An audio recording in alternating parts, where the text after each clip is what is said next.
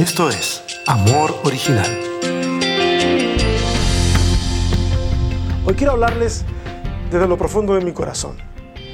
Eh, yo sé que desde que esto se desató, y me refiero a, desde que se desató la pandemia, hemos estado, hemos estado invadidos por una cantidad de discursos enormes sobre cómo debemos de pensar sobre este tema, sobre cómo debemos sentir sobre esta situación.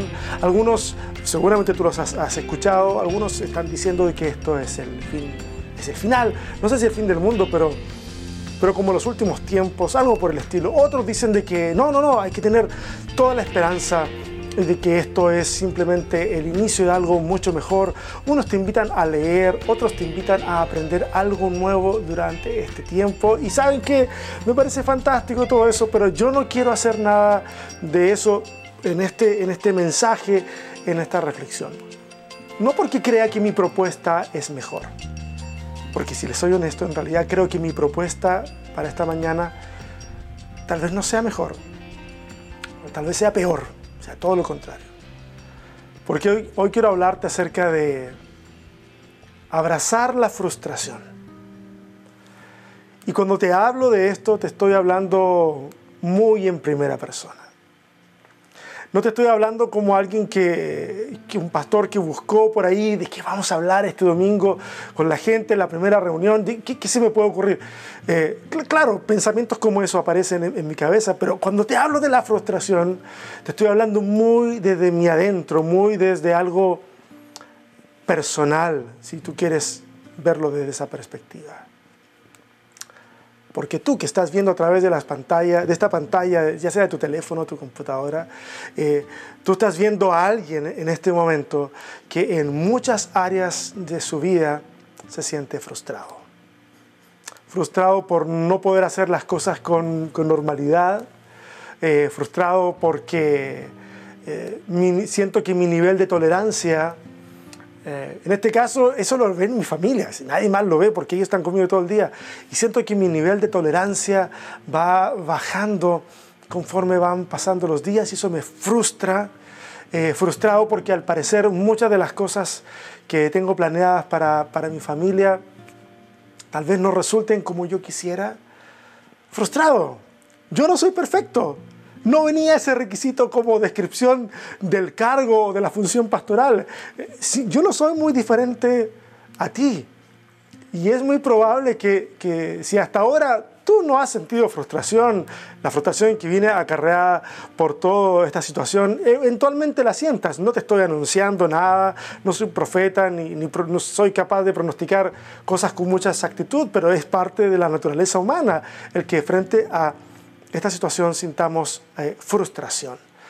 Eso sin contar las frustraciones que algunos pudiéramos venir arrastrando desde antes y que ahora parece que a esas frustraciones le dieron esteroides y simplemente crecen y se empiezan, eventualmente se empiezan a manifestar.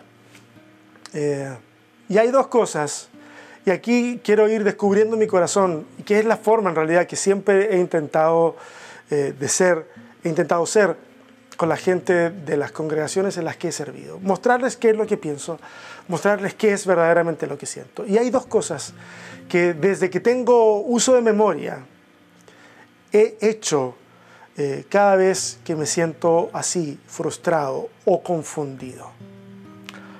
Y escúchame, porque esto a lo mejor a uno le puede causar gracia si me conoce o si cree conocerme. Y es que cuando me sucede eso, yo recurro a dos cosas. Recurro a, orar y a leer la Biblia. Y yo sé que eso se siente muy textbook, se siente muy, como muy, ah, es lo predeterminado, es lo que se supone que tiene, tiene que hacer un pastor. Pero, pero es lo que yo hago y francamente siempre me ha dado buenos resultados. Ahora, puntos aparte serán el, el cómo es que oro y cómo es el que leo, que esas son materia de otra discusión y no la vamos a tener esta mañana. Bueno, ayer, sin ir más lejos, eh, perdón, antes de ayer, eh, luego de salir a pasear con los perros, pues los perros no hay cómo explicar en la cuarentena, ellos tienen que salir a pasear un poco. Y, mientras estaba paseando los perros me puse a orar, me puse a hablar, a hablar con Dios. Y luego de orar eh, fui a la Biblia cuando llegué a la casa y me puse a revisar algunas cosas y me encontré con dos casos de frustración muy similares. No, no similares a mi frustración, sino similares entre los dos casos. Mismos protagonistas, básicamente una misma situación, pero eh, en dos momentos de la vida muy diferentes. Y eso puede marcar también algo interesante a la hora de reflexionar sobre estos dos eventos.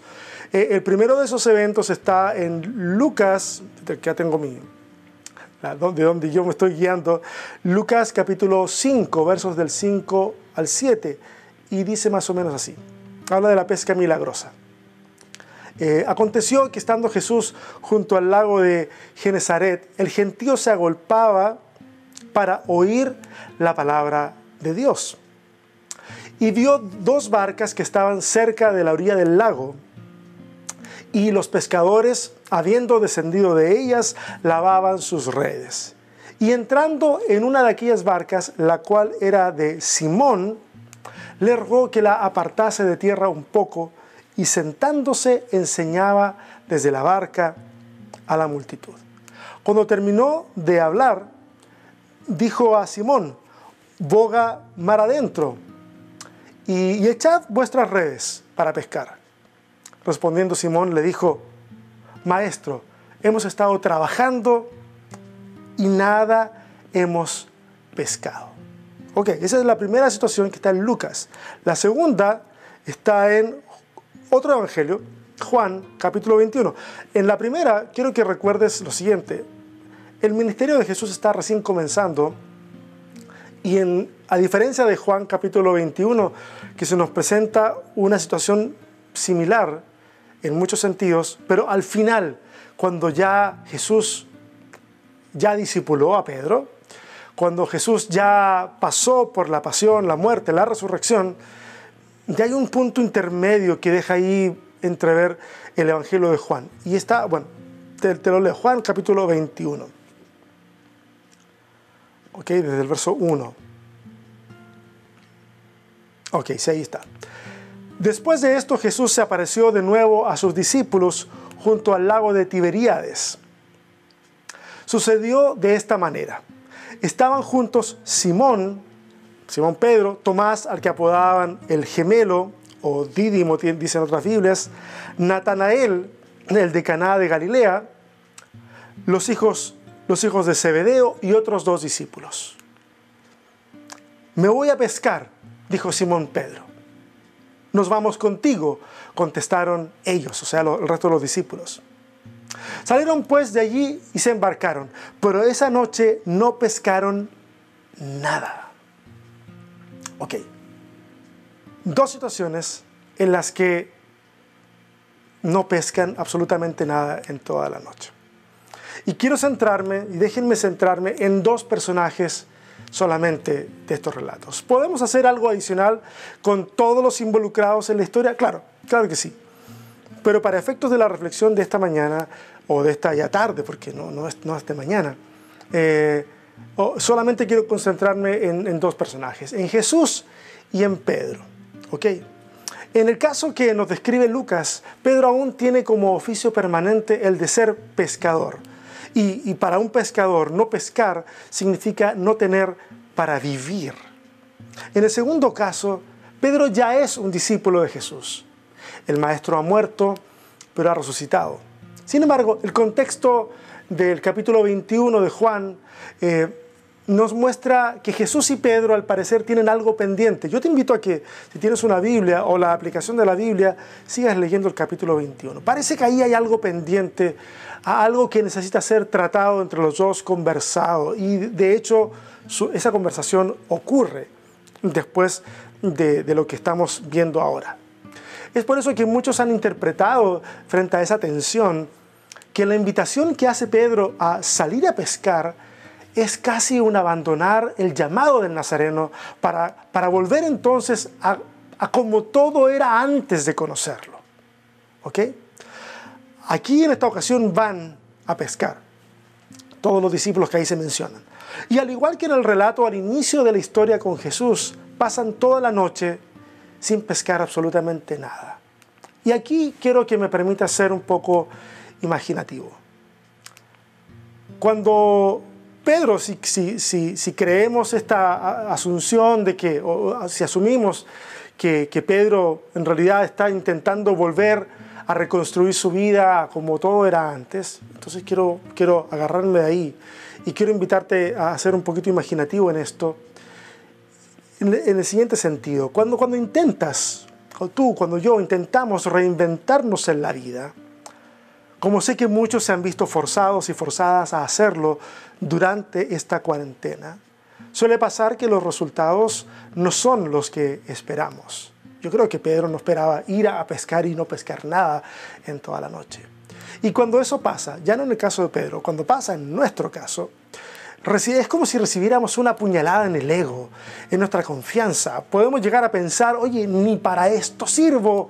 O se supone que yo tendría que saber hacer esto, pero, pero parece que el cosmos, que, que el universo está configurado en mi contra. Me llueve sobre mojado, intento hacer una cosa distinta y no pareciera que los resultados fueran diferentes. Y tal, vez así se sintió Pedro. Eh, en ambos escenarios, frustrado, en, en, el primer relato y en el segundo. Frustrado porque no da la talla que se espera de él. Un pescador se supone que obtenga pesca. No dar la talla, que es otra forma de decir no cumplir las expectativas que se tienen sobre la persona y sobre nosotros las expectativas propias y las que el resto ha puesto sobre, sobre la vida. Porque es posible que así nos sintamos. Nosotros tenemos la capacidad como seres humanos de tomar las expectativas de los demás, las que sean, y hacer de ellas obligaciones para nosotros. No importa si tú eres cristiano de hace mucho tiempo, no importa si eres ateo, no importa si eres papá, mamá, trabajador, pastor, lo que sea. La gente tiene expectativas sobre nosotros, sobre todos nosotros. Tú también tienes expectativas sobre gente. Y, y cuando externamos esas expectativas, a veces alguien las toma, nosotros mismos tomamos las que el resto tiene de nosotros y las ponemos sobre nuestra espalda. Y lo que terminamos haciendo es acarrear una mochila demasiado pesada, porque son muchas cosas que el resto espera de nosotros. Al menos, al menos yo así me he sentido. Y dije que hoy estoy hablando desde mi corazón, porque no es que así me he sentido eh, en el pasado indeterminado, no sé, hace unos meses, a unos años atrás, y hoy vengo con buenas noticias. No, así me he sentido últimamente. Pero es en medio de esas circunstancias que la presencia de Jesús puede hacer una, una diferencia. Tal vez para intentar una vez más golpear una puerta que ya pensábamos cerrada o reiniciar una conversación que pensábamos que no tenía futuro. Digo,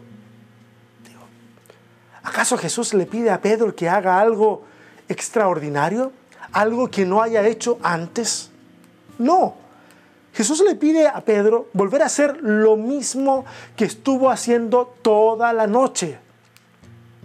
Jesús le está pidiendo a Pedro, en ambos casos, que haga un esfuerzo extra, pero esta vez poniendo la confianza en Él. ¿Sabes? Tal vez no podamos cambiar lo que pasa a nuestro alrededor. Tal vez tú y yo no podemos hacer, decretar, ni orar, ni, hacer ningún acto chamánico o como sea para hacer que el coronavirus se detenga. Tal vez no podemos hacer ese cambio. Tal vez no podemos revertir una cuarentena, pero, pero, pero podemos cambiar lo que, pasa, lo que pasa a nuestro alrededor tenemos esa capacidad de afectarlo. A veces lo afectamos de manera positiva a veces lo afectamos de, manera negativa, porque a nuestro, salvando algunas excepciones, es muy posible que la mayoría de ustedes no esté pasando esta cuarentena totalmente solo, totalmente sola. Hay familias alrededor y ustedes saben, y yo también lo sé, que a veces cuando andamos con el, con el ánimo enrarecido, terminamos enrareciendo el ánimo del resto. Y cuando a lo mejor tenemos un cambio de actitud, la actitud de los demás también puede cambiar. Y tal vez si no podemos cambiar lo macro, podamos afectar positiva o negativamente lo micro. Pero, pero mi invitación es a que dejemos que la presencia de Dios y su Espíritu Santo nos guíen a asumir un mejor escenario en nuestro interior, un escenario mejor que el de la simple frustración, un escenario que nos permita levantarnos cada día con, mejor actitud, con esperanza. Y, y por favor, por favor, no me entiendan mal. No estoy diciendo que nos hagamos el loco como que no pasa nada. No estoy diciendo que neguemos la frustración. No, no, no, no, no. no. Si crees eso, no me estás entendiendo. Esta es una invitación a abrazar la frustración. Y cuando digo abrazarla, me refiero a definir esa frustración. Y tal vez haga falta hacer una lista. Tal vez lo que te haga falta a ti y a mí es sentarse un momento, tomar una hoja, un lápiz, una pluma y ponernos a escribir una a una aquellas cosas que nos están frustrando y las razones por las que creemos que nos están frustrando. Pero, por esa lista no solamente para que sea una lista informativa para nosotros como un espejo cruel de nuestro, nuestra realidad interna, no, no, no. Luego tomar esa lista y hacer uso de todas las herramientas espirituales y emocionales que tú y yo tenemos, porque aunque tú te creas falto de algunas herramientas, te puedo asegurar de que Dios a través de la vida te ha dado ciertas herramientas para enfrentar situaciones, situaciones como estas y, y poder enfrentar entonces cada una de sus frustraciones una vez más. Como echar la red al mar una vez más. Las historias que acabamos de ver, la de Lucas, la de Juan, ambas teniendo a Pedro como protagonista de la frustración, ambas terminan con Jesús diciéndoles a ellos, a Pedro, que lancen la red una vez más. Y el resultado de eso es que ocurre una pesca milagrosa. Y personalmente creo que si no desmayamos, si pedimos ayuda cuando sabemos que la necesitamos, si escuchamos a otros que se preocupan por nosotros, a veces los echamos lejos cuando se preocupan por nosotros, pero si, si esta vez hacemos algo distinto y los escuchamos y los acercamos, eh, creo que si no nos desconectamos de la comunión con Dios y en este tiempo seguimos intentando avanzar, eventualmente veremos que como en un milagro la oscuridad se desvanece, el cielo se abre y el amanecer que esperamos por fin comienza a despuntar. Eso es lo que decidimos hacer con Amor Original. Una plantación de iglesia en medio de la cuarentena. Porque creemos que si podemos conectarnos contigo hoy y desde hoy, tal vez el día de mañana, cuando podamos estar todos juntos, no seamos un par de desconocidos. Tal vez podamos sentir que nos conocemos un poco más. Y ya lejos de las restricciones tal vez, poder estrechar la mano, un abrazo. La invitación es a que aguantes, a que admitas tu frustración, a que hables con Dios, a que hables con los que tienes a tu lado y se propongan seguir avanzando, seguir avanzando. No diciendo que lo llevamos súper bien, pero haciendo nuestro mejor esfuerzo. ¿Qué te parece si oramos? Cierra tus ojos. Señor, gracias por esta mañana. Gracias por el tiempo que nos permitiste para cantar juntos, para orar juntos, para reflexionar en tu palabra juntos. Gracias, Señor. Gracias porque estás con nosotros a pesar de que podemos ver de que el escenario está se ve mal, se ve mal. Y a lo mejor alguno de nosotros, tal vez no yo, pero alguien de los que está escuchando, tal vez puede estar pasando por una situación particularmente difícil. De dolor emocional, de enfermedad tal vez. Yo quiero pedirte, Señor, que tú puedas ir en su auxilio, y si las personas que tienen que ir en su auxilio somos nosotros, entonces muéstranos la forma para poder hacerlo. Pero permítenos aguantar un día más, arrastrar nuestra frustración hasta que se transforme en satisfacción. Amén. Muchas gracias por pasar este tiempo con nosotros.